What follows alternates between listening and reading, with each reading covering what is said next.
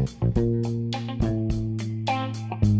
ロマスオの聞くだけアメリカ仮想通貨ライフ。はい皆さんこんにちは。アメリカ西海岸在住のクロマスオです。今日は12月20日月曜日ですね。皆さんいかがお過ごしでしょうか？今日も早速聞くだけアメリカ仮想通貨ライフ始めていきたいなと思います。よろしくお願いいたします。はい皆さんご無沙汰しております。いかがでしょうか？えっとね僕はえっと先週の木曜日ですね日本時間。あの日本に帰ってきましてこれも3年ぶりですね。で、えっと、今、隔離期間中ということなんですけれども、まあ、ちょっとね、あの隔離施設の方に滞在していたこともあって、あの少しちょっとね、あのバタバタしていたこともあって、なかなかこうポッドキャスト取れなかったんですけれども、今日ね、まあ、無事に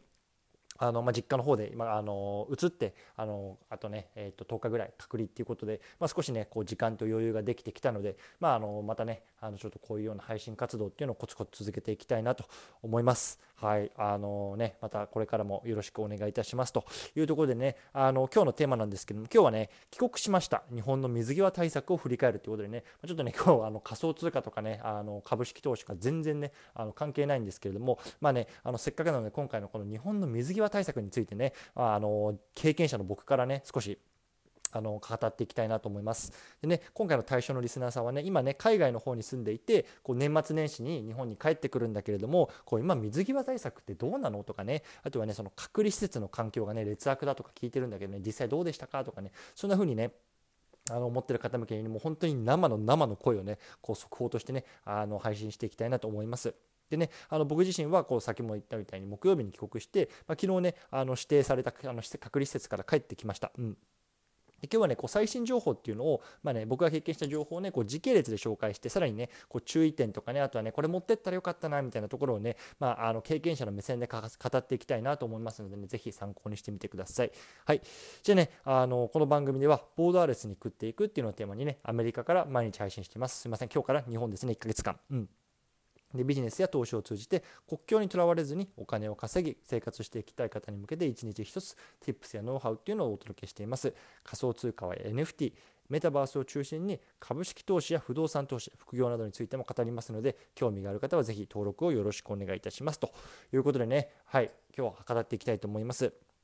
で、まあね、あのこの今回の配信の背景なんですけども、まあねあのさっきも言ったみたいにねアメリカからこう今一時的に帰国してますと。でねあの基本的にはね、まあ、どこの州あの国からもねあの帰ってきた時っていうのはねこう自宅とかねあとはねあのホテルとかで、まあ、14日間ね自主隔離してくださいよっていうのはね今の政府のねあの指導なんですよね。そうただね僕が来たあのアメリカの州とかなどねこう一部のね国とか地域とかっていうのはねあの国とあの検疫がねこう指定した施設での隔離っていうのが必要なんですよ。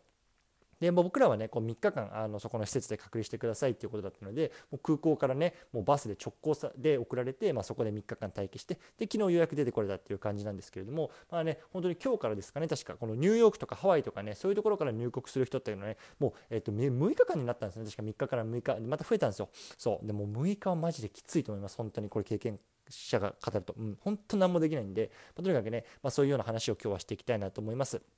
で今回ねあの3つの段階にねあの分けて、え、話していきたいなと思います。でねまずねあの飛行機に乗る前搭乗前ですねこんなことやりましたよとかっていうところ。あとはね、まあ、着陸後どんなねプロセスでねあの隔離施設まで送られたのかっていうところ。あとはね、まあ、隔離中の様子とかあとはねその隔離が終わってからね、まあ、自宅に戻るまでみたいなところっていうのをね、まあ、こうステップステップ step by step でね話していきたいなと思いますのでね興味がある方聞いてみてください。はい。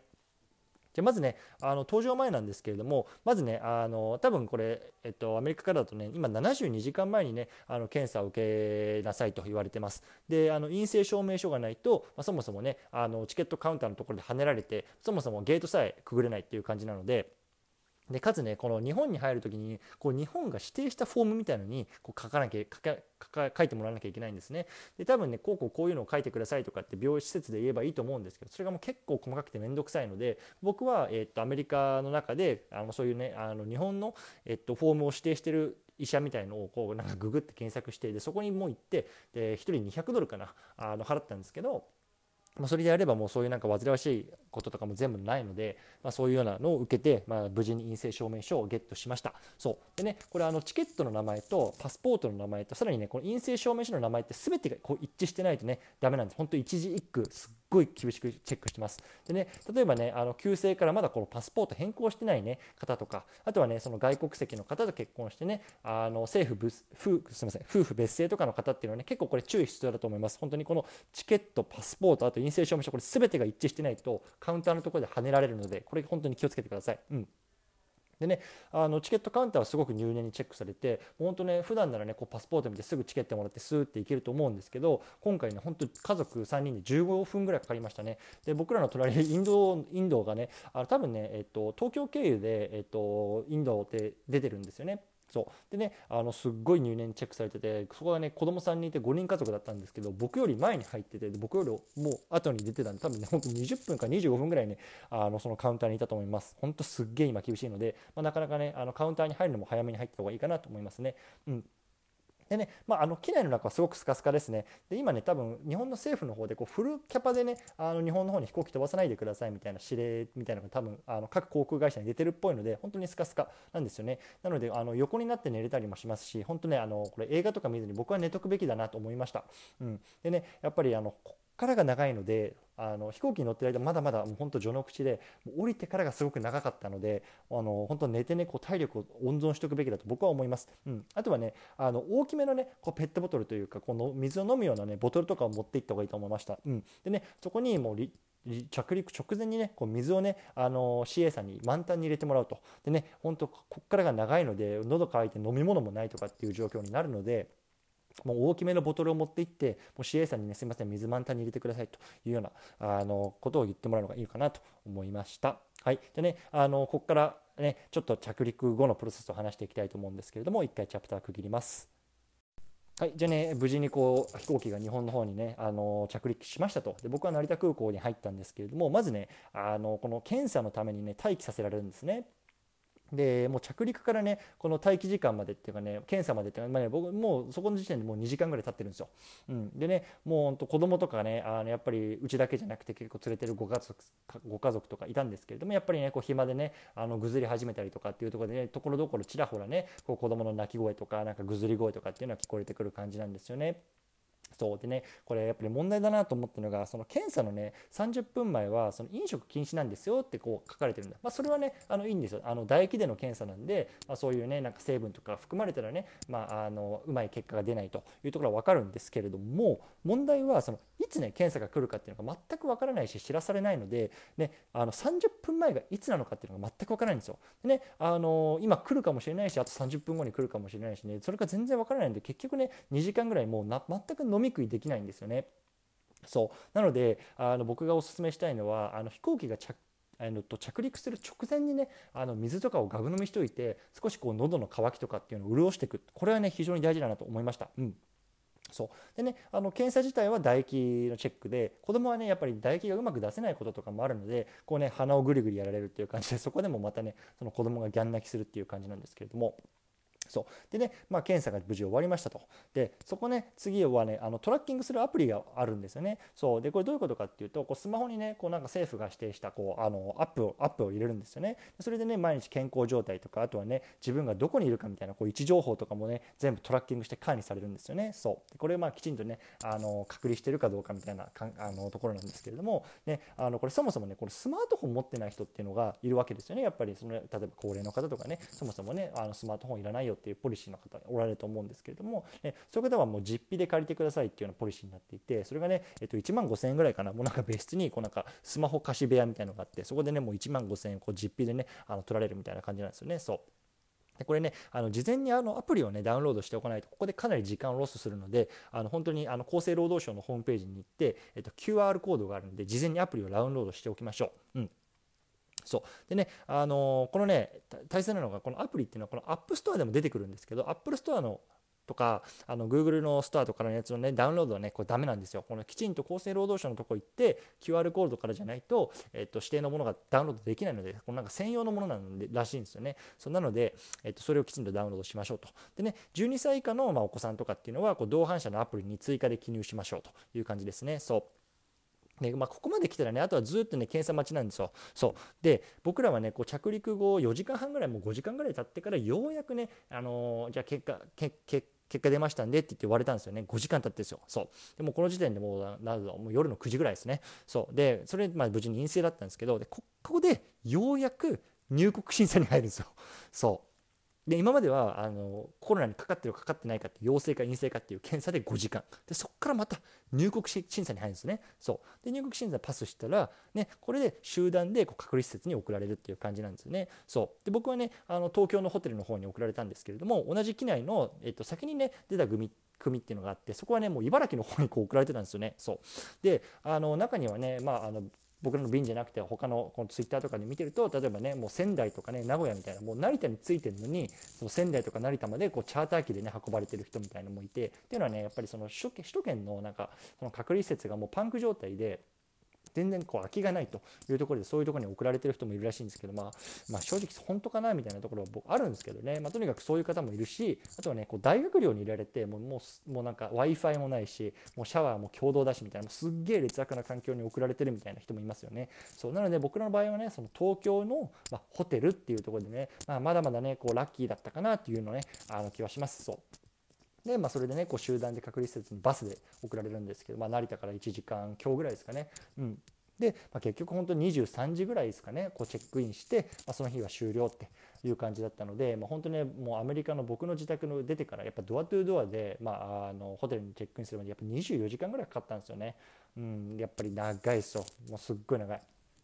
でね、あのもうここここまでね、あ23時までこう飲み物、食べ物っていうのはもう全然一切出ないんですよ。そうなので、やっぱりこう自分であのカバンにね、例えばね、あのちょっとスナック入れておくとか、あのちょっと多めにね、こうさっきも言ったけど、水をね、取っておくとか、もそれぐらい自分でやらないと、もう本当にもう喉もカラカラになるし、お腹もペコペコになるし、特にね、小さいお子さんいるとね、もうそれだけでもうぐずる要因になると思うので、そこはね、あのぜひ準備しておいた方がいいなと、僕はね、こう強くお勧めします。うん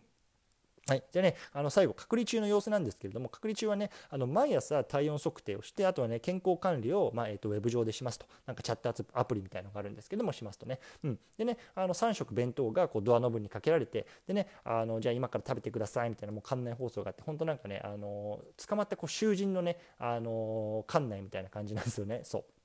でもちろんね部屋の清掃なんてないしあとはね、まあ、あのタオルとかそういうシーツとかのアメニティの補充はね、まあ、電話したらね、まあ、あの置いておいてこうドアの前に置いておいてくれるみたいな感じなんですよねでまああの多分スタッフさんねちょっとどういうあれなのか分かんないですけどたちの対応っていうのは非常に丁寧で、まあ、多分ねあの僕らがこうやってストレスを感じてるみたいなところも、まあ、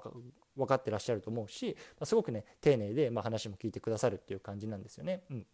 まあ、とにかく、ね、でもねこう3日間ねこう何もすることがないというかあのすっごい小さなねあの個室にこう閉じ込められて特に僕らなんて家族3人ですごい小さなところにいたのでもうすっげえ暇だし廊下すら出られないんですよね、うん、なので、まあ、僕がこうお勧めしたいのはやっぱスナックとかあとはそのカップヌードルみたいな、まあ、ちょっとねあの簡単に食べられるものとか、まあ、あとはその子供のおもちゃとかねあとはそのなんだろうあのバス用品とかです例えばさあの泡風呂使ってちょっとねあの楽しめるリフレッシュできたりとかね。そういうようなものっていうのをこう持っていくともうほんとそれだけでもすごくリフレッシュになるし、まあ、お腹の足しにもなるのでねぜひね多めに準備していった方がいいと思います、うん、もちろんねあのおむつとかあのなんだろうえっと、ベイビーワイプとかそういうのも全く出ないのでもうそこはもう絶対にねあのもし必要な方っていうのはね多めに持っていくべきだと思います。うん、